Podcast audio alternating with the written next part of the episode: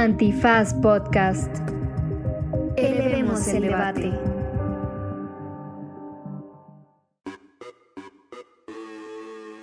Buenos días, buenas tardes, buenas noches, bonita madrugada o cualquiera que sea la circunstancia temporal en la que esté usted sobreviviendo del abuso de esa sustancia psicoactiva llamada alcohol. Ay, está bravísima. Tómese un electrolit de coco y acompáñanos en este Derecho Remix en donde primero discutimos la militarización de las aduanas y después entramos a platicar un poco de qué está pasando en la Ciudad de México y en otras partes del país respecto a los gringos que están viniendo a mudarse por acá. Y también hablamos sobre Shakira, Shakira y su evasión fiscal y muchos famosos y famosas que han evadido impuestos. Y por último cerramos con risas este, y también reflexiones sobre lo que sucedió en las elecciones internas de Morena. Por supuesto, la gran recomendiza y la bruma que trae Andrés Alfredo Torres Checa en la cabeza, porque nos llegó aquí en estado de descomposición. Da más crudelio que nada, pero bueno, da más crudelio que un pescadito de ceviche. Vámonos, escúchenos, quédense con nosotros hasta el final en esto que es... ¿Derecho? Remix. Divulgación jurídica para quienes saben reír. Con Ixel Cisneros, Miguel Pulido y Andrés Torres Checa. Derecho Remix. Bienvenidas, bienvenidos, bienvenides a una emisión más de Derecho Remix que en esta ocasión se moverá lentamente, de manera casi como bruma, porque así es como está el cerebro de Andrés Alfredo Torres Checa, que viene en calidad de podrido después de una boda, y con Ixel Cisneros, que viene fresca como una lechuga, sonriente y entusiasta. Fresca como una lechuga, como siempre, los lunes. Híjole, qué bruto, qué bárbaro. Pod- podrido como un plátano después de cuatro días. Me podré, Me te podré. olvidaste de mí, me podré. Ya no me acordaba de aquella gran canción del Sí, aguacatito. Nosotros seguimos, y al final además Yo súper también sí habla del podré. plátano.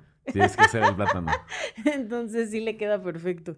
Sí, oye, pero eh, ¿por qué te hiciste ese daño? Cuenta.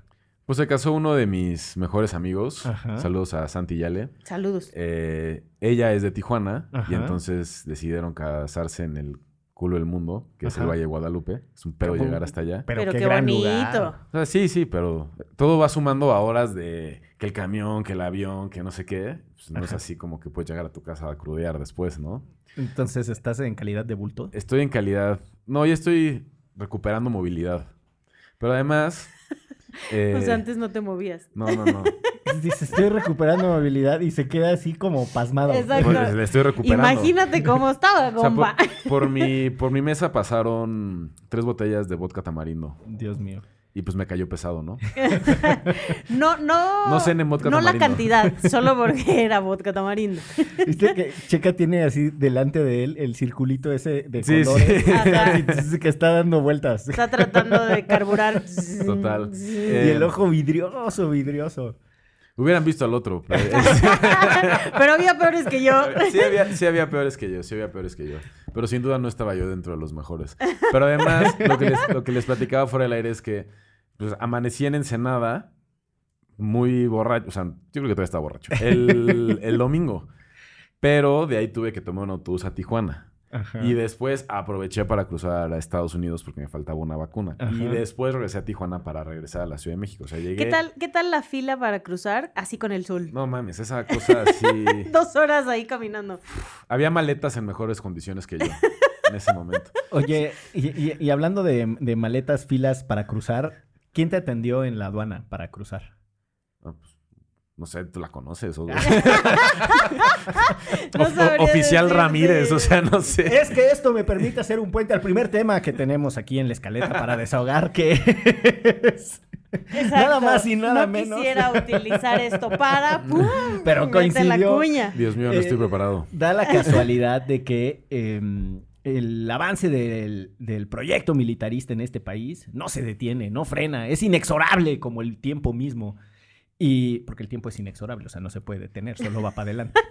Salvo que ustedes sean borgesianos, lacanianos o freudianos y piensen que eh, hay un eterno retorno y que es un ciclo. Pero, O si son Netflix y le pones pausa, ¿no? pero eso no detiene el tiempo. Solo Te tuvo detiene- la película que iba al tiempo. Puta madre con esto. Vamos a ponerle pausa a la vida. Toma para eso, lacaniano. Eh, nada, que el avance militarista en este país no se frena. Y pues eh, Cisneros y su olfato periodístico tuvo a bien encontrar una nota publicada por otros periodistas a propósito de eh, un documento de la Sedena que dice que a partir del 5 de diciembre todo el personal de las aduanas será reemplazado por milicos. Y pues nada, No, pues terrible. O sea, al final son las 31 aduanas que hay en el país, ¿no? Y todos los mandos administrativos y operativos, según una nota de Animal Político con un documento que al, al cual ellos tuvieron acceso. Lo que menciona es eso, ¿no? Que es un oficio de la Sedena, que a partir de, como dices, el, bueno, tienen hasta el 5 de diciembre para em, poner en esos puestos operativos y administrativos a integrantes de las Fuerzas Armadas, ¿no? Y quitar a las personas civiles que regularmente operaban las aduanas de nuestro país. Quien diga que esto no es militarización y que no sé qué, por favor. O sea, O sea, ya- pero está bien porque la aduana cuando regresas está vacía. No, entra, no hay nadie. O sea, que cuando- pongan a alguien. Cuando pasas a. Estados Unidos, así es la fila eterna, pasas como tres checkpoints, te revisan, ahí tal, Pero tal. ¿qué tal en el aeropuerto de la Ciudad de México? No que son los que te revisan el pasaporte cuando regresas. No, no, No, cu- pero cuando es migración, pero- o sea, Pero cuando- igual, cuando entras por, por tierra, dices Ajá, cuando tú, ¿no? crucé por tierra, o sea, que crucé ahí la garita de Otay, de que vas caminando, vas caminando, vas caminando. Ah, ¿qué pedo? Ya estoy en México. Nada. Pero es que hay, hay dos, o sea, eh, o por lo menos en Arizona sí es. O sea, cuando cruzas, justo eh, pasa un, si cruzas en carro, pasas un semáforo donde si te toca rojo te mandan a revisión, este, y si te toca verde pasas derechito y si hay algunas personas ahí. Y después de ciertos kilómetros, que este, en Sonora le llaman el 21, todavía hay otro espacio este, donde está la aduana, donde justo se tienen que orillar todas las personas que vengan de Estados Unidos con coches gringos, por ejemplo, para sacarles Mm. permisos a sus coches, para decir cuánto tiempo van a estar en el país, etcétera.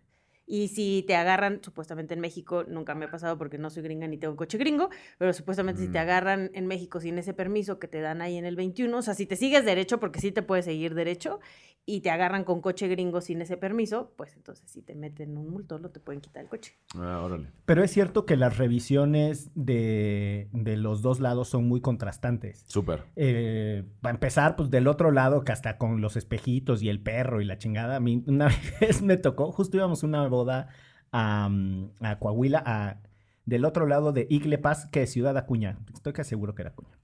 No sé. Eh, Yo tampoco, no, no pero cruzo bueno, por ahí. es la zona carbonífera de Coahuila. Pero bueno, la cosa es que eh, estaban durísimos los madrazos en 2011 por esa zona. Y entonces, no sé por qué, pero alguien nos dijo, no, pues váyanse por el lado gabacho y ya pues, van a la boda y se regresan otra vez. Y en la aduana, eh, el perrito se puso como medio intenso, ¿no? Y entonces se subía y se bajaba del coche y olía. Y no ¿De sé tu cuál- coche? Ajá. Y entonces, de repente me Qué le quedo miedo. viendo así a mi cuate y le digo, ¿qué onda? Dice, no, nada, todo bien. Bueno. Entonces llega súper buena onda, la verdad, el cuate que ¿El estaba perrito? ahí. El, no, bueno, el perrito buena onda. Pero llega ahí el... Están todos como Sí. eh, de, la, de la Border Patrol acá, pero como militarizados, ¿no? O sea, sí tienen como mucho equipo. Y se nos acerca así el tipo y nos dice, eh, ¿traen algo? No, nada. ¿Fuman? Y ese güey que era súper pacheco así de, sí. Ah, no, pues el perrito está oliendo algo seguramente que se le quedó impregnado a la ropa. Aunque la hayas lavado, aunque, o sea, el perro tiene tal nivel de entrenamiento que, ¿no? Que, que detecta los, los olores. Y justo del otro lado pues, pasas así como, ¡eh! Ya venimos de regreso, carnales. No compraron. ¡Ah, no compramos nada! ¡Pásenle! Y justo, y justo es esa la razón por la que es tan fácil cruzar, por, por ejemplo, armamento, ¿no? Cuando vienes de regreso y sobre todo en carros.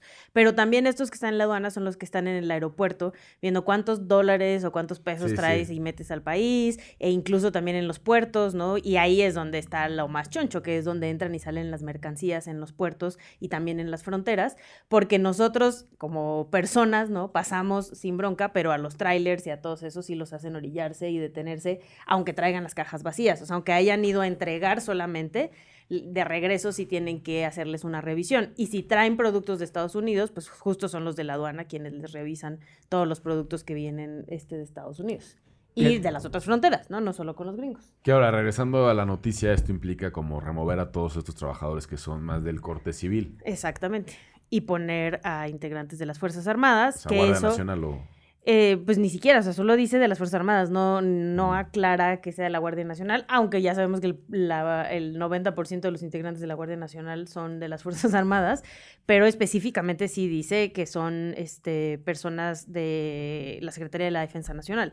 Entonces, esto todavía le suma una rayita más al tigre al poder que se le está dando a las Fuerzas Armadas en este país. Ya tienen la parte de seguridad, o sea, y cada vez eh, eh, se les está dando más y más poder, ahora incluso el control de las aduanas, que es de donde entran y salen mercancías de este país. Y que además, justo en abril, en otra investigación de animal político, se reveló que había 10 titulares que había- habían sido designados por esta administración, eh, que la Fiscalía General los está investigando por corrupción y lavado de dinero justo en las aduanas. Ay, Entonces, y, y este... Del propio personal militar que está asignado a las aduanas. o sea, de los, de los titulares que había designado la actual administración, no sé si militares o no, a las aduanas, la FGR descubrió que había al menos 10 que estaban involucrados en un posible, pues sí, eh, tema de corrupción y lavado de dinero en las aduanas. Ahora sí es complejísimo el tema de las aduanas porque todos felices con la integración económica de América del Norte y eso ha generado como muchas transformaciones en la manera en la que operan las fronteras. Em, por ejemplo, las cadenas de suministro están integradas de maneras muy complicadas, ¿no? O sea, hay unas partes de ciertos productos que se producen en un país porque los insumos son más baratos, porque la manufactura es más barata, etcétera, y después se envían a otro país en donde se termina de hacer eh, la integración final de los productos. Todo eso, evidentemente, le traslada mucha presión a los tiempos en los que operan las aduanas, como dice Ixchel. Ujú. O sea, ahí tiene que haber eh, un nivel de procesamiento de, de- de las solicitudes para pasar de un lado al otro muy rápido. Y además está el tema de los perecederos, o sea, están integradas muchas de las cadenas alimenticias, entonces productos de un lugar tienen que llegar frescos al otro. O sea, no es, no es nada sencillo operar los puentes aduanales eh, desde una perspectiva de eficiencia de las cadenas productivas y del comercio, quiero insistir. Ahora, uno pensaría que el personal que se dedica a las aduanas además tiene un nivel de entrenamiento, entre otras cosas, eh, derivado de la visión fiscal que existe sobre las aduanas. Es decir, ese es un punto de tributación. Y yo no entiendo bien, para ser muy franco, cuál es la expectativa que tiene este gobierno al meter solo militares al proceso de las aduanas. Me queda eh, claro, y eso hay que decirlo con todas sus letras, que es una mirada estrictamente de securitización. O sea, lo que más les preocupa es lo que sucede en el eje criminal. Pero hay un montón de otros problemas de importación de productos eh, que no cumplen los estándares de calidad, lo que en mis tiempos se le diría la fayuca, ¿no? Este, hay hay eh, muchísimo contrabando y las aduanas son un punto problemático para la competencia económica. O sea, los zapateros, por ejemplo, de León se la pasan quejándose de la importación de un montón de productos, eh, sobre todo del sudeste asiático, que eh, son violatorios del copyright y de un montón de otras de marcas, etcétera, y además pues, son competencia desleal. Eh, o sea, las lo que quiero decir es que las aduanas en realidad son un punto muy complejo, sobre todo en estos tiempos de altísima integración económica entre los países. Mi abuelo era agente aduanero, por ¿Ah, cierto. Sí, ahí Mira en. Nogales. Pero de... a- porque hay agencias aduanales, tú puedes tener como una suerte de licencia, como los No, él notarios. sí trabajaba o él para, trabajaba el, para ajá, el, para el gobierno. Justo trabajaba ahí en el 21, que es donde les daban los permisos a los gringos para internarse al país. Ay, mira tú. Pues ahí está. Entonces, avanza la militarización. Saludos a la oficial que le permitió a Andrés Alfredo Checa Cruzar. cruzar de un Oficial lado al otro. Ramírez me hizo muchas preguntas, pero yo creo que es porque sí me vio destruido. Dijo, Sí. no, este güey, qué pedo. Viene Chemo. Se equivocó desde de frontera, así como, no, carnal. Tú ibas para México, ¿qué es Tú eso? ibas aquí? para México, ¿qué es aquí? No, yo seguía a la gente que estaba Es- formada. Aquí que regalan. Yo quería mi tortibono. Aquí regalan vacunas. Sí, tal cual. Pero bueno, y hablando de, de integraciones binacionales, otra que se está viviendo eh, es la de la migración masiva de personas que a propósito de la pandemia decidieron poner eh, su punto de residencia en la Ciudad de México, bueno, en muchas otras partes de, en realidad, del país, eh, sobre todo de Estados Unidos, porque encontraron que las rentas aquí estaban baratas y como ahora se puede trabajar por el Internet, entonces, este, pues, y como le saben al inglés, o sea, hablan el inglés y saben lo del internet, no, pues ya, Ya, trabajo, ya ¿no? dijeron, ya Contrate. tenemos chamba. Hay que contratar a uno que, que me sustituya en este episodio. Yo recuerdo que cuando yo era adolescente, en, en la radio pasaban todo el tiempo eh, unos comerciales de estudia para eh, programador analista. Y era como, o sea, yo me acuerdo Lo yo- máximo. pero yo no entendía qué chingos era de eso de ser programador analista, ¿no? Este, porque pues... Hubieras estudiado, ya ves, ahorita estarías Estaría en Seattle o tiempos algo estaría- así. Sí, estaría coding este, en Silicon Valley. Eh, sería millonario y viviría en un cuarto de 3x3 ganando un millón de dólares al mes en San Francisco. O te podrías haber regresado a México a un caserón aquí en la Roma, con lo que te pagaban allá. Exactamente, güey. Estaría volviendo al punto que está en la escaleta para desahogar, como los gringos que trabajan desde lejos. Siento que ya se nos Eh. pegó lo de Checa. Ya, Desvariando, desvariando. Estamos llegando a todos los puntos de manera orgánica, no lo pueden negar. Eh, la, la risa lenta de crudo de checa. Me estoy riendo del chiste hace rato. Estoy riendo de la oficial Ramírez. Sí, no, es que- qué buena onda. Qué chido que sí me dejó pasar, aunque me vio muy mal. Pues bueno, entonces, ¿qué? ¿Vamos a salir en una turba a apedrear a todos los gringos que se dejaron venir al eje Roma Condesa o qué? Yo solo al Yossi Altidor que viene a Puebla. ¿Qué? Que Puebla fichó a este Yossi Altidor Sí. y es el único gringo que yo iré a pedra porque Ah. me cae mal. Muy bien. Para los de la Condesa no, pero creo que el tema de la gentrificación en la Roma Condesa y en otros lugares de- del país toca ejes súper delicados sobre la integración política y social con otras personas de otros países y que se ha vuelto y ha sacado un poco lo peorcito de nosotros en nuestra xenofobia respecto a las y los gringos, que sí se la maman caminando descalzos y que no lo deberían de hacer porque pobres de sus Y pies. deja tú ya cubrebocas. Eso ya no existe. Pero pues es- son sus pies, son sus callos, ¿no? Son- es su ojo de pescado si le parpadea No, sí. su pedo. Pero hay contaminación visual. Por esos juanetes ahí. Estás como, estás como Ross Perot. Bueno, termina ahorita les cuento la de Ross Perot. No, no, no, que, o sea, nos ha, ha vuelto a esta zona, sobre todo la colonia Roma, Condesa, Narvarte, como muy intolerante respecto a los gringos. También hay que decirlo, los gringos, gringos entendidos como cualquier extranjero, ¿no? Porque luego no se distingue. También no entienden y no han hecho un esfuerzo por entender otras dinámicas que ocurren en la ciudad. O sea, por ejemplo, me ha tocado estar en más de un restaurante que se ponen como súper altaneros con los organilleros, por ejemplo. ¿No? De cállate, estoy en una llamada, tú quién eres, no sé qué. Y es como, espérate, carnal, ¿no? O sea, este es un oficio de la Ciudad de México, tiene muchísimos años, es parte de nuestra tradición. ¿Quién eres tú para venirle a tronarle los dedos a un organillero, no? Entonces, ahí hay dinámicas que se han puesto muy tensas, pero el problema va mucho más allá solamente de esa, de esa relación cultural. No sé, desde la estricta abstracción, o sea, ahorita vamos a los detalles y a los matices, Ponte pero tangible, carnal, ¿no me estás viendo? ponte Ex- concreto. explícale, ¿Estás viendo y no explícale. es? Ahorita le vamos a encargar unos memorandos para criatura, pero sabrosos, vas a ver, lo vamos a poner a sufrir. Eh, no, Traducción del alemán o a algo ver, así. es- lo, lo que quiero decir es, eh, en esta dimensión que hablas de la integración cultural entre distintos, eh, entre- en las sociedades en general, en personas de distintos países, pues, desde la lógica de la movilidad humana, la tensión entre el que recibe y el que llega es permanente. Y uno de los argumentos tradicionales del norte del mundo eh, en los últimos años que ha recibido migraciones de países más pobres o devastados por guerras o por eh, fenómenos, eh, desastres humanos a causa de fenómenos naturales, eh, todo eso siempre ha sido muy agresivo con, eh, no sé, las culturas de las familias de origen eh, árabe y la cultura musulmana o la religión musulmana, etc.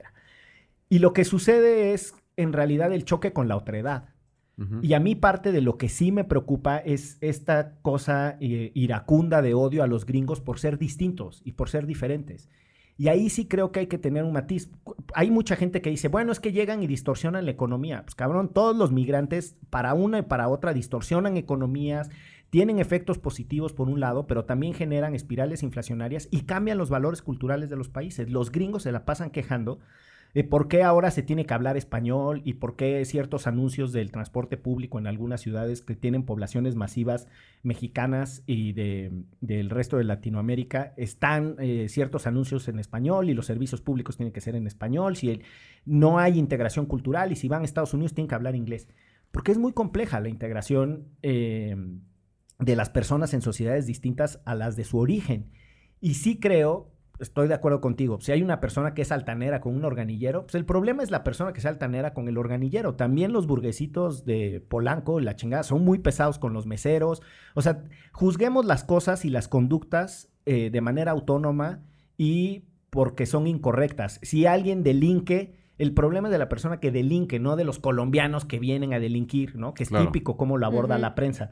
El otro día eh, estaba viendo en una nota, por ejemplo, sobre eh, Morena y que decía, el estadounidense naturalizado mexicano John Ackerman. A ver, John es mexicano, cabrón, ¿no? O sea, podrá no gustarnos. Tiene eh, toda la vida viviendo aquí, además. Sí, pues podrá ser un tipo estridente y a la gente Total. podrá no gustarlo, pero es un mexicano. Estas afirmaciones de estadounidense naturalizado mexicano, o sea, como que creo que todavía nos cuesta mucho entender el mundo moderno en el que vivimos.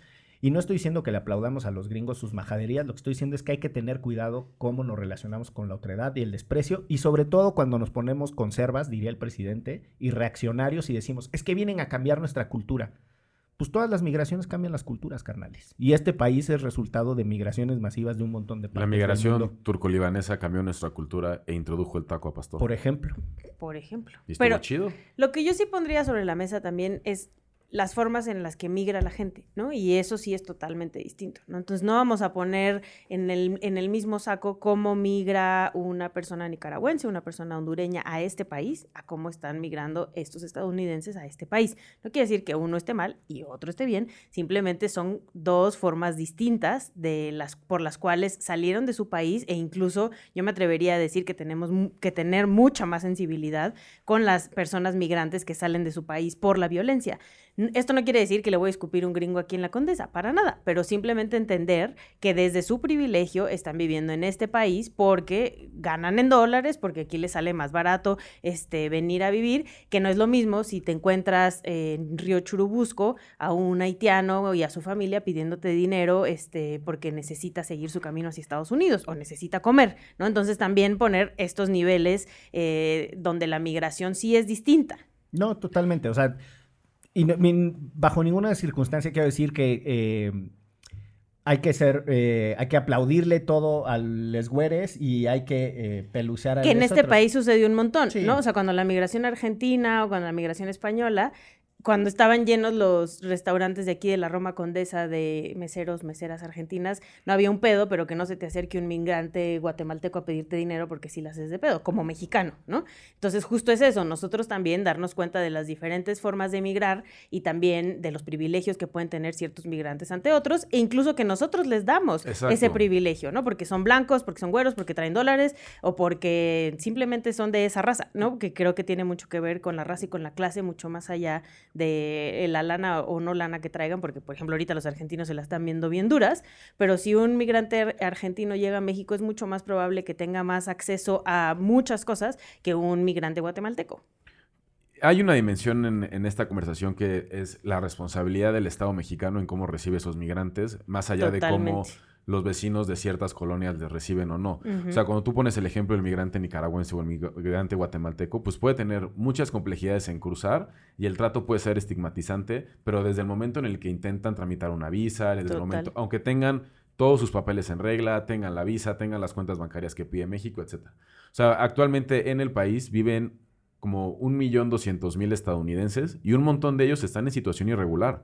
¿no? Y esa situación irregular no vas a ver llegar a la Guardia Nacional, a los complejos hoteleros en Puerto Vallarta, a desalojar a todos los gringos que están viviendo ahí desde hace años. En Puerto Escondido. Y que no, y que no tienen una visa este, y ni, ni una forma migratoria, como si se la pedirían a un migrante haitiano que está por cruzar en Tijuana. Sí. ¿no? Entonces, ahí hay una dimensión que es la propia responsabilidad del Estado. Y creo que en la conversación sobre la gentrificación, también hay un tema que ya hemos platicado aquí, estuvo aquí Calicho y, o sea, se ha conversado en este espacio, eh, cómo también hay una responsabilidad de la ciudad en cómo puede cuidar ciertos vecindarios de las personas que viven ahí, congelando rentas, teniendo otro tipo de dinámicas con respecto a las personas que están en esas colonias. Y lo que pasa es que más bien llegan todos estos estadounidenses o gringos con sus euros y sus dólares, levantan el precio de la vivienda y desalojan a las personas que vivían ahí antes.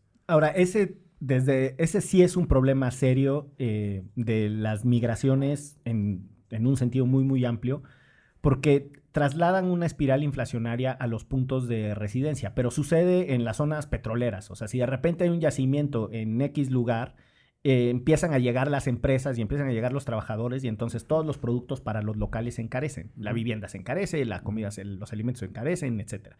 Y esas espirales inflacionarias normalmente son eh, muy, pero muy, muy pesadas para los locales y terminan teniendo consecuencias eh, negativas. Ese es parte del debate en, la, en el gran turismo, las infraestructuras turísticas eh, gigantes, cómo terminan distorsionando las economías para los locales, ¿no? Y terminan personas siendo con la- el discurso de generar empleos, etcétera, teniendo empleos más precarios, viviendo, eh, como sucede en Cancún, en las periferias y en las zonas marginales de Benito Juárez, y van todos los días a trabajar en una sobreexposición de lujo y despilfarro, y luego regresan a condiciones eh, Completamente. eh, de- muy castigadas. Eh, yo creo que desde una perspectiva del derecho a la vivienda y del de cuidar eh, los balances económicos, hay que cuestionarse las inyecciones de dinero muy dramáticas en, en ciertos puntos específicos. Quizá eso es lo que muchas personas quieren denunciar de la llegada de los gringos. Lo que quiero decir es, O sea, El- denuncian el efecto sin darse cuenta de la causa. exacto, Uf, pero, o sea, como que, ajá, sí, como que se meten, te- pero te la concedemos por Pa- crudo. ajá, pero parece, parece un poco que solo es porque son gringos. Exacto, ¿no? exacto. Y, no, Exacto. y no con el irte al fondo del por qué eso viene a romper con ciertas cosas acá en México. Pues sí, pues vamos a darle una pausa a Checa para que se tome un Alcacelser o algo. este- Electrolit. El electrolit siempre de, coto- funciona. de coco a la cabina de antifaz, por favor. por- para que llegue un pedialite, por lo menos. Mandé este, la garnacha. Para que, llegue al, para que llegue al otro lado de este episodio de esto que se llama. ¿Derecho? Remix. Somos Versus y Antifaz presentan En diciembre de 2016, la Federación Mexicana de Fútbol anunció la creación de la Liga MX Femenil. Durante décadas esperamos este momento y hoy se vuelve realidad. Jornada histórica. Da inicio la Liga MX femenil. Estos son los testimonios de los inicios de las futbolistas de la Liga MX femenil, de esa primera vez que tuvieron contacto con el fútbol, de su primera visita al estadio. Son los recuerdos que contribuyen a identificar el inicio de un sueño, Ser de las primeras también es como motivar a otras personas a que sigan porque pues esto apenas va empezando.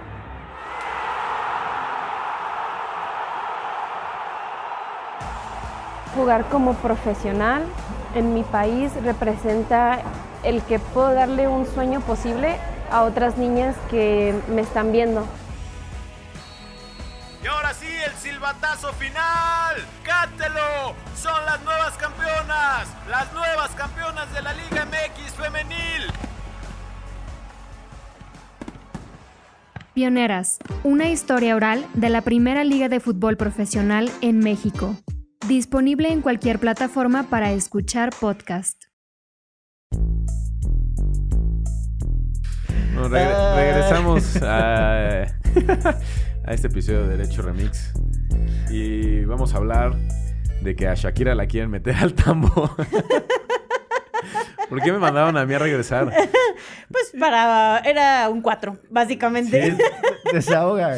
Pues la Fiscalía Española pide ocho años de cárcel para Shakira por evasión fiscal, que ya la tenía bajo el radar.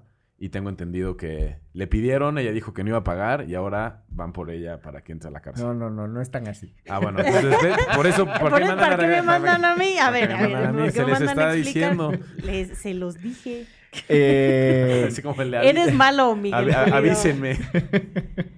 Avísenme. No, lo que sucede es que eh, la licenciada Shakira, que por cierto se apellida, eh, ¿cómo se llama? Me, ca- me cabe Ripoll, ¿sí, no? No O- sé, pero ahorita nos va a Te lo decir googleamos. Google. Ahorita googleamos, pero bueno, este residió para la Fiscalía Española. ¿Cómo sabías eso? ¿eh? Que vean. Me, Mebarak Ripoll. Eh, Shakira Isabel. Mebarak Ripoll. Mebarak Ripoll.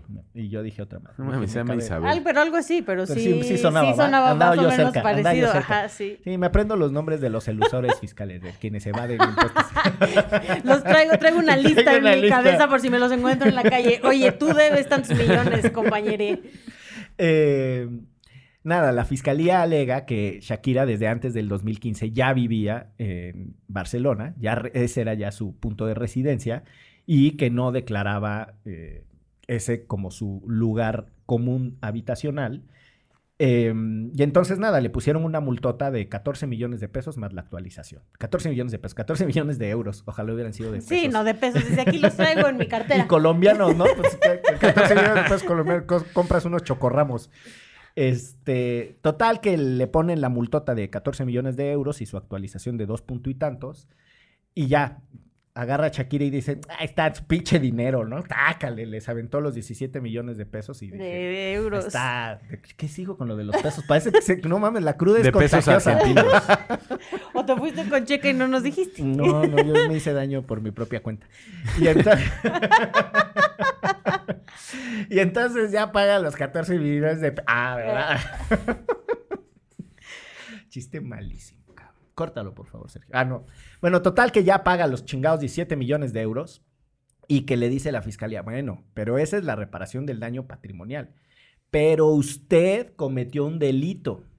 Y ese delito queremos ocho años de cárcel, señorita Shakira. Ah, o sea, sí había pagado. Sí, ya pagó. Pero pagó porque le cayeron. Le- Tampoco es como que dijo, ay, miren, aquí traigo unos 14 Ajá. millones que me andan sobrando. Y entonces ya les, les pagó la, la nota, pero ahora le salieron con el 8 millones, eh, que diga 8 años de cárcel y 24 millones eh, de sanción por el delito, que no es lo mismo que la reparación de la deuda. O sea, además de los 24 millones que le piden, o sea, es, es I, no es O. Exacto. Y entonces ahí es en donde Shakira dijo, ¿saben qué?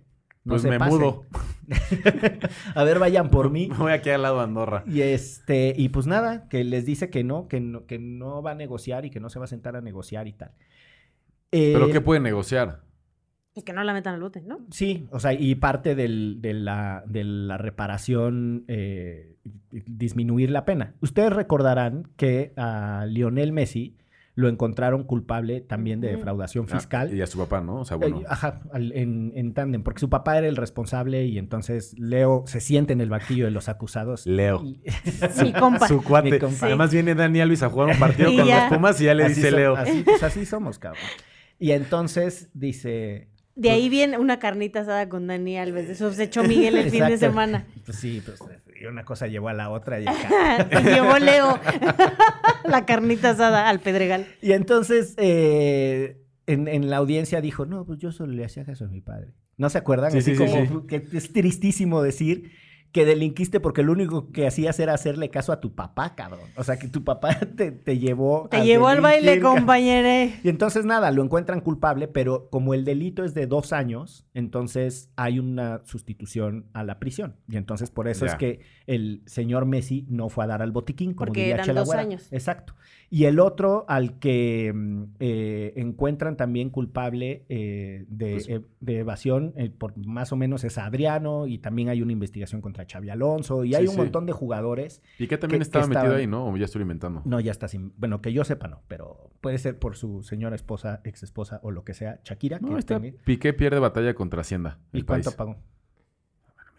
Estoy Pero bueno, leyendo. El punto es que eh, 2.1 millón de, de euros. un montón de, eso, eh, de esos casos derivan de un cambio en la interpretación que tiene la fiscalía respecto a la residencia de las personas y a cómo se eh, cuantifican los impuestos y al uso de las personas morales, es decir, empresas, para no pagar impuestos. Lo que hacen muchos eh, artistas y, y deportistas de alta gama es que constituyen una empresa y entonces tú no haces un contrato con el artista o con la eh, deportista, Sino con su empresa. sino con su empresa. Y entonces los coches, las casas, todo es de la empresa. Y lo que cambió en España es que dijeron, a ver, ¿cuál es la actividad económica de esa empresa? Pues resulta que esa empresa no tenía actividades económicas, solo tenía una existencia patrimonial, es decir, tenía un montón de, de dinero, pero no, no generaba riqueza, porque la riqueza la genera el La individuo, persona, ajá, la persona. Entonces, Shakira está, entre otras cosas, en ese brete, que por lo demás es muy viejo, o sea, con la movilidad de deportistas y, y con el tema de las residencias, en, en los rockeros de los 70s, eh, Mick Jagger se, se ponía muy loco con los impuestos y cambiaron, se fueron a vivir a California un montón porque no le querían pagar impuestos al, al gobierno británico. Le pasa a los mejores. Le pasó a Lupita Alessio también. Le pasó a Paquita a la del bar y a Juan Gabriel. Aquí en México harto. Y también, Sí. y, pero además Lupita D'Alessio casi sí llega al botiquín, igual Juanga. No, Paqui- Estuvieron- Paquita, la del barrio, sí fue a dar al botiquín, si mal no estoy. Qué barbaridad. Y este, y Laureano Y de, y de- Brizuela. y de ahí salió, y de ahí, de ahí salió su mejor disco. Eso No sí, no sé, pero- La rata de dos patas andaba ahí en el sí. reclusorio. Por cierto que la vida de Paquita y la, de, la del barrio es tristísima, Es paisana tristísima, veracruzana, pero tuvo como tres matrimonios, todos la golpeaban, todos le, no saqueaban el dinero. Sí, por eso sus canciones. O sea, no es como que salga así uno de la nada, diga cosas tan feas, si no te pasa nada en la vida. Sí, que le hagan su documental como el de Nina Simone, que Sí hay, la sí vida es hay un súper triste. ¿Sí hay un de- documental? Hay una serie, docuserie le llaman, de Paquita la del barrio, no la he visto, pero sí hay. Sí, sí, bien triste. Y harto problema legal todo el tiempo, que pues, las acabó hasta siendo eh, candidata diputada por Movimiento Ciudadano. Sí. También está muy triste. Sí, está triste también. sí, Imagínate, no. la, iban- la iban a llevar de gira a Ucrania. Concierto en vivo en Donbass. Imagínate, rata de dos patas. En Donetsk. Para recuperar el territorio separatista. ¿No? Híjole. Oye, y con lo de los impuestos, me acabo de enterar yo, gracias a mi hijo, la verdad es que esas cosas no, no me importan mucho, pero que los gamers se van a vivir a Andorra también justo para no pagar tantos impuestos. Entonces que hay un montón de gamers que todos viven en Andorra y ya hacen ahí su comunidad gamer para pagar menos impuestos que los que pagan en sus países. Es que hay una cosa con los impuestos y es el punto de residencia. ¿En dónde pasas más tiempo? Por ejemplo, eh, casi todos los países tienen esta regla de que si pasas más de seis meses eh, efectivos en ese país, todo, todo tu patrimonio, no importa en dónde se haya generado, paga impuestos en ese país. Mm. Y empiezan ya un montón de excepciones, salvo que tengas un tratado de no doble tributación con un país en donde hay actividades específicas, y entonces tienes que empezar a, ¿no? ahí a figurar. O sea, la verdad es que no es nada sencilla la forma en la que se eh, estiman, se calculan y se tienen que enterar, y enterar es avisarle a una autoridad y pagar los impuestos de las personas que están generando dinero a lo largo del mundo, ¿no? Porque o sea, en dónde se generó, con quién contratas, este, dónde está la empresa que te contrata, dónde está la, la empresa a la que fue contratada. Eh, e insisto, en, en- en los 70 era muy polémico el asunto con los, eh, Rockeros. con los rockeros y mm, es lo mismo con, con los deportistas a partir de, eh, de que la integración de la, eh, de la Unión Europea permitió que los jugadores estuvieran de un país a otro y no sé cuál, y después las naturalizaciones y concederle nacionalidades a otras personas. Y España, por ejemplo, en algún punto pasa una ley que se conoció como la ley Beckham, que era eh, que si tú llegabas a jugar fútbol a España, no era, no era para futbolistas, pero como Beckham fue el primero que la, que la aprovechó, por eso se le decía así. Entonces, si tú llegabas a hacer un trabajo específico en. España por cierto tiempo, entonces eh, te podías apegar a una tributación especial Mm. y entonces que era, no sé, como del 25% fijo. Si no, tenías que pagar como el 60%. Entonces, un montón de futbolistas están en ese régimen de la, de la ley Beckham. Pero sí es, o sea, la verdad es que es muy compleja la manera en la que se calculan los impuestos. Dicho todo eso, a mí lo que me parece una chingadera es que ganando las millonadas que ganan, No, paguen. impuestos, no paguen no o estén manches. viendo cómo evaden y cómo crean Sí. esquemas. O sea, el caso de Shakira es espantoso porque tiene que si las Islas Caimán y sale, o sea, En los cualquier... Panama en Papers. los Sí, sale. Panama Papers, los, pan- los, los otros, ¿cómo se llaman? Los Pandora Papers. Pandora Papers. Este, o sea, no mames, sale por todas partes la Todos los señora. papers. Todos los papers, Solo- todos los pa- De eso hay un Ya, paper. ya casi es SNI. de tantos papers ya. Chiste académico, Uh. chiste académico. Ya voy carburando, ¿eh? Ya, Sí, ya, cabrón, nada más que ya. nos, baja- nos bajaste la moral a nosotros, cabrón. Yo creo que también me siento así en bruma. Yo así como lento. Pero bueno, eh, pues ahí está la cosa con la señora Shakira. Esperemos que, que logre un acuerdo, ¿verdad? Que pague sus impuestos. Este, y, Shakira, y- y- Shakira. Y que deje de andarle dando... Yo hoy vengo muy cantadora, ¿vieron? Sí, ¿Tú también vienes de la fiesta? Yo creo que yo vengo de la fiesta en vivo, sí, sin duda. Sí. ¿A ti, qué- a ti qué te atrapó? ¿A- a- ¿También fue el vodka de tamarindo? No, no, no, ya saben que lo mío es la cerveza. La cheve, pura cheve, pura, Pura cheve cheve. bien frívola. Pues bueno, eh, con esas eh, cerramos el tema de los impuestos, combinando a que este, paguen sus contribuciones. Y pasamos al último tópico, que es, eh, pues nada, el- la sesión de lucha libre eh, que organizó Morena para dirimir quién, este... Rudos contra técnicos. Rudos contra técnicos. Y ahí entre- la arena estaba de bote. Exactamente. Sí, es que pues, sí era eso, ¿no? Era como, como, Híjole, como sí un, estuvo re feo. un- Monreal es súper rudo, ¿no? Si sería como, si estuviera en equipo, estaría como con el perro aguayo y así, ¿no? Y creo que el perro aguayo le queda con Pierrot. corto. Sí, no, con Pierrot. No había nadie más rudo que Pierrot. Que era malo como la chingada.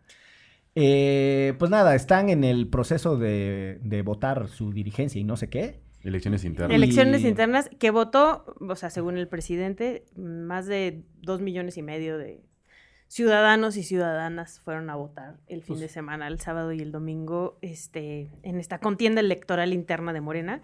Pero como bien dices, vimos unas imágenes terribles de la gente agarrándose a trancazos, de llevándose urnas, quemando boletas, eh, eh, algunos personajes importantes del- de Morena y del gobierno metiéndose a la fila, Eso ¿no? estuvo buenísimo. Buenísimo, buenísimo. A la de quién es quién en las mentiras, de las mañaneras, la cacharon saliendo eh, a ella y a su Ebrard. Ebrard llegó ahí a sacarse la foto y se metió en la fila y una señora, "Ey, te vamos desde las 7 de la mañana y nada más llega Ebrard y se mete, ¿qué te pasa? Sí, sí, sí, a esta también los grabaron, porque también su esposo trabaja ahí en la Consejería Jurídica de la Presidencia, y los grabaron saliendo y les dice, esto no se hace, ¿no? O sea, todos aquí somos morenistas, somos iguales, y además ustedes tienen puestos eh, en el gobierno y que hagan este tipo de cosas todavía. Y las otras, los otros no sabían ni qué hacer. La verdad estuvo divertido para quienes no fuimos, ¿verdad? Sería cómico si no fuera un retrato de la podredumbre de la política de este país, pero bueno. Sí, caray. Dice, bueno, el presidente en la mañanera del, del lunes primero de agosto, como que dijo que no era para tanto, que en realidad era mucho lo que se veía en redes sociales, pero que representaba solamente una cosa como el 3,5% de todas las urnas que se instalaron, y entonces se cancelaron eh, algunos, o sea, algunos distritos de votación justo por estos incidentes.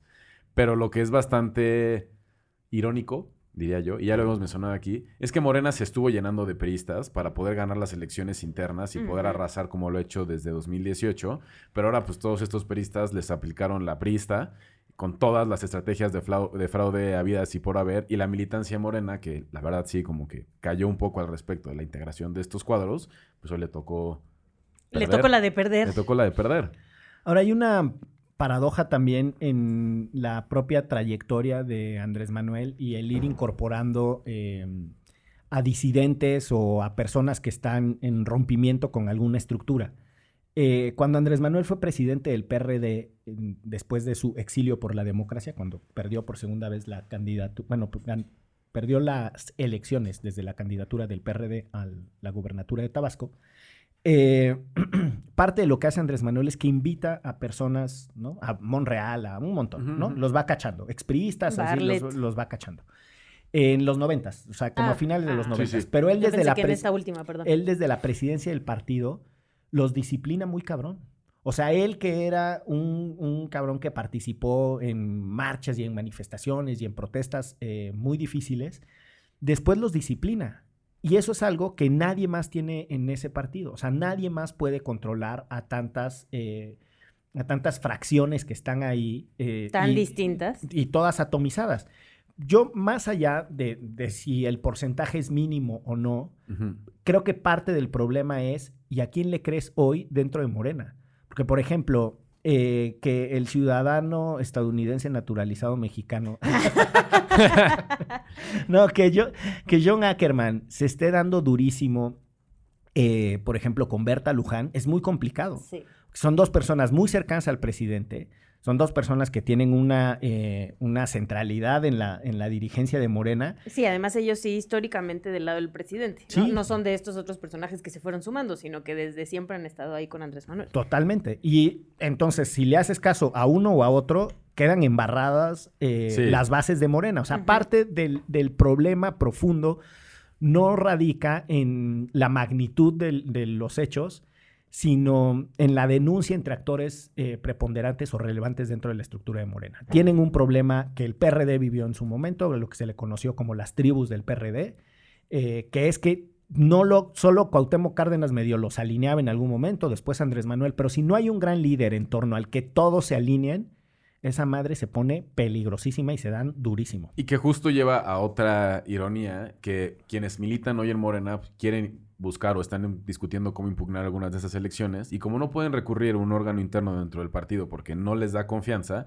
van a terminar recurriendo al Tribunal Electoral a que le han tirado Totalmente. caquita todo esto este tiempo. Y todos los memes, además, también del INE, de Lorenzo Córdoba, Claro. mofándose de sus este, votaciones internas y de cómo le tiran mierda al INE porque no sabe, supuestamente, según Morena, no, no sabe hacer elecciones y, y, este, coordinar elecciones. Este es el, sí, les da un culetazo en la cara después de ver estas imágenes. Sí está, sí está recia la cosa. Este pone eh, más allá de- del, eh, del escarnio que uno puede hacer por el despropósito que es agarrarse a patadas, sillazos y todas las otras tropelías que hayan sucedido, me parece que eh, pone otra vez sobre la mesa lo difícil que es la vida democrática interna de los partidos y si eso les permite o no participar en la vida democrática. O sea, hay una discusión en la ciencia política sobre si los partidos políticos tendrán que ser democráticos para poder participar en democracia. Eh, no es tan sencilla de resolver, la Claro. verdad. Eh, pero lo que sí es un hecho es que todo este discurso de estatura moral y de supremacía eh, ética que, que les gusta a los morenistas, se les está escurriendo eh, así como, como sangre de que se muerden la lengua por mentirosos, ¿no? O sea, es, es una cosa muy, muy eh, feíta la que estamos viviendo. Y luego ves a personajes como Ricardo Monreal, que justo sacó su video unos días antes de estas Es que le elecciones. está ardidísimo. Pues sí, ardidísimo, diciendo que están, o sea, que, que en Morena están siendo súper excluyentes, no solo con él, sino con otros integrantes este, del Gibran. partido que tienen muchos años exactamente trabajando por la cuarta transformación y pues habla de este rompimiento muy fuerte. Incluso unas fotos de Monreal con personajes de la oposición, ¿no? Este hacen, aquí mira, justo lo estoy viendo con Silvano Aureoles, este, pues sí, eh, internamente sí es el partido ahorita más fuerte, digamos, eh, porque han ganado todo, pero esto les está, se les está rompiendo desde adentro. No, y lo que nos adelanta es ya lo que decía Miguel, es qué va a pasar cuando López Obrador deje de estar dentro de la estructura del partido, que él sí ha ido como, ¿no? Delegando las responsabilidades para enfocarse en la presidencia y al menos de dientes para afuera dice, cuando termine la presidencia yo me, Me voy. A ver qué pasa con esto y se viene una disputa, una disputa de, de facciones que va a estar bastante canija. Yo creo que esto sirve también para poner sobre la mesa eh, dos distinciones. No es lo mismo una estructura electoral que un partido político. O sea, Morena en estos momentos es la estructura electoral más poderosa del país, en donde se presenta o compite seriamente o arrasa de ahí para arriba. O sea, de verdad sí, sí es una estructura electoral muy fuerte.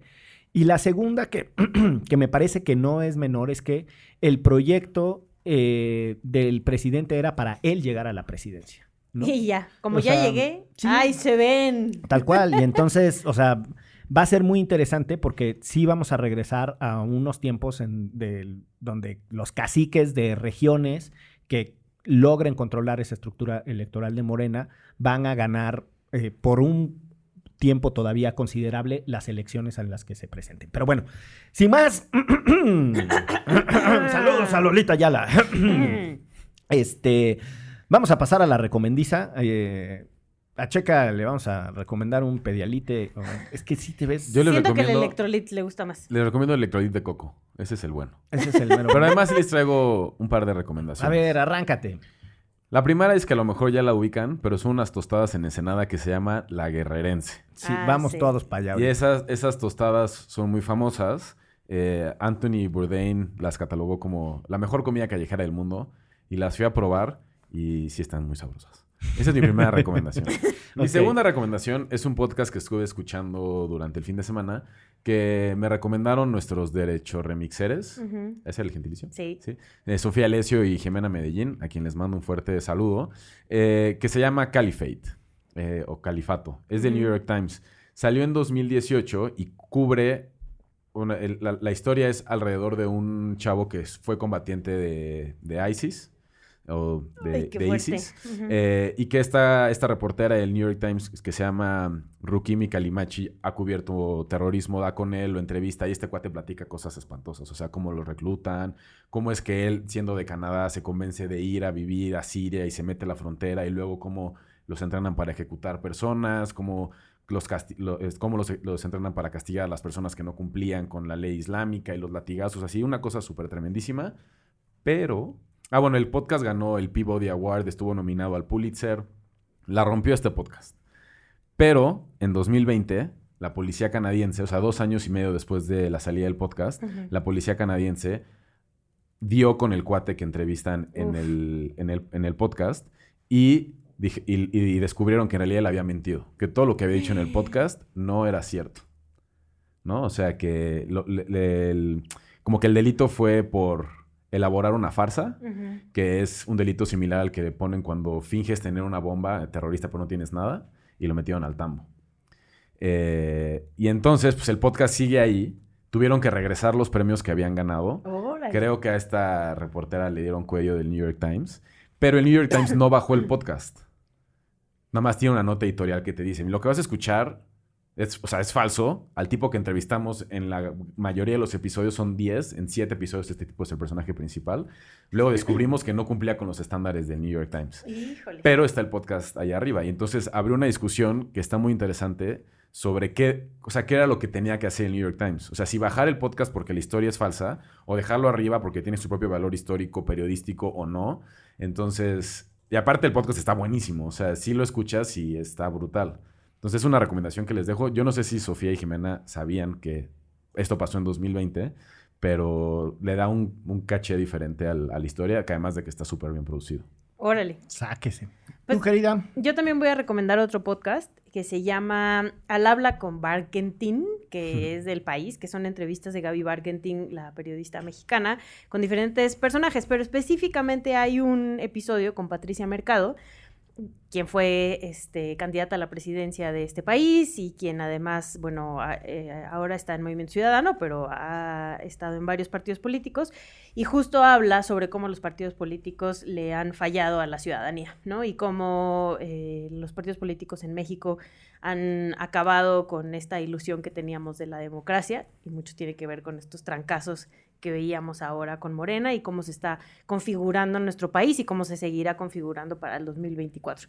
Patricia además es una gran, gran, gran política, ¿no? Que además ha, tenido este, muchas iniciativas, sobre todo para las mujeres, para las personas con discapacidad, etcétera. Entonces, échenle ahí una oída. Ya estás. Yo les tengo de recomendaciones, primero una bonita canción eh, que se llama The Taxman, que es de los Beatles y que precisamente eh, es una crítica a la reforma fiscal de aquellos tiempos eh, del Partido Laborista en, en el Reino Unido, de la Gran. Bretaña e Irlanda del Norte. Eh, y mm, también una película que está en estos momentos en el cine que se llama La Gran Libertad, que trata sobre un artículo que es el que estaba en el Código Penal alemán, el 175, que es un artículo que trasciende la caída del régimen nazi y que se implementa ya en los tiempos de las eh, de la Alemania, no de la eh, no de la República Democrática Alemana, sino de la República Federal Alemana, que paradójicamente es la que no era democrática. Eh, o sea, la democrática era la del este y la federal era la de eh, la, la capitalista, por así Ay, sí me, decirlo. sí me costó seguirte en esta. ¿eh? Bueno, yo mismo me enredé, Y eso pero que bueno. estudié reír, ya me confundí.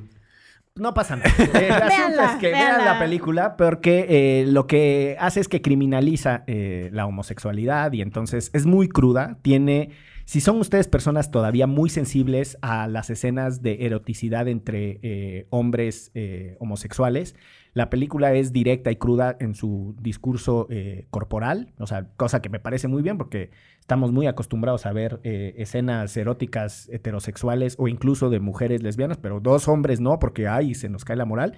Y me parece que la película en eso no tiene eh, condescendencias con nadie. Y creo que la reflexión sobre los tipos penales y cómo cambian las cosas, pero la noción de la libertad, lo que sucede en las prisiones, es, una película bastante interesante. Eh, y finalmente, eh, ahora que decías de, de gente que mintió, hay eh, una crisis en el periodismo histórico de Estados Unidos de un montón de periodistas que han mentido y que se les cacha. Este, entre ellos, Michael Finkel, que des- hay después hace una película sobre su propia historia, Porque hay un güey que suplanta su identidad, comete un crimen en México y después Michael Finkel termina entrevistándolo. Después hacemos una recomendación de, de películas eh, sobre periodistas mentirosos de El los Estados. Unidos. ¿Saben qué? De aquí vámonos a la cantina. ya, de una vez. Pero vámonos rápido, en esto que fue. Derecho, Remix. Divulgación jurídica para quienes saben reír.